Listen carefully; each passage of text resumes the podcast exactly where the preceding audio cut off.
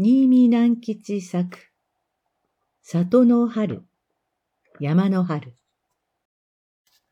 野原にはもう春が来ていました。桜が咲き、小鳥は鳴いておりました。けれども、山にはまだ春は来ていませんでした。山の頂には雪も白く残っていました。山の奥には親子の鹿が住んでいました。坊やの鹿は生まれてまだ一年にならないので、春とはどんなものか知りませんでした。お父ちゃん、春ってどんなもの？春には花が咲くのさ。お母ちゃん、花ってどんなもの？花ってね、綺麗なものよ。ふーん。けれど、坊やの鹿は花を見たこともないので、花とはどんなものか、春とはどんなものだか、よくわかりませんでした。ある日、坊やの鹿は一人で山の中を遊んで歩き回りました。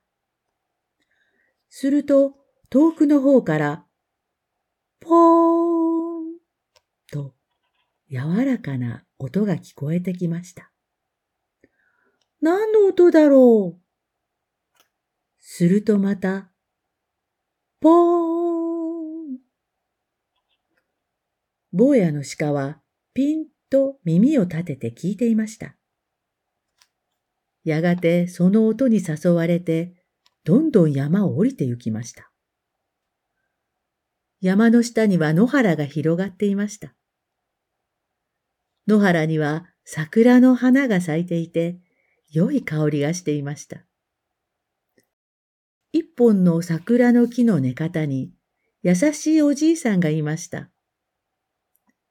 小鹿を見るとおじいさんは桜を一枝折ってその小さい角に結びつけてやりました。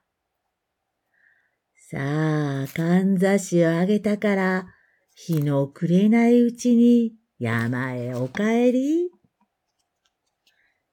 小鹿は喜んで山に帰りました。坊やの鹿から話を聞くと、お父さん鹿とお母さん鹿は口を揃えて、ポーンという音はお寺の鐘だよ。お前の角についているのが花だよ。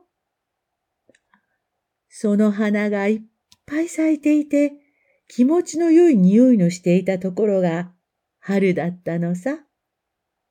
と教えてやりました。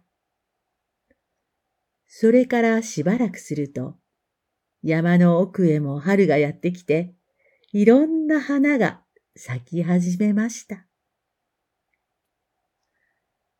里の春、山の春、おしまい。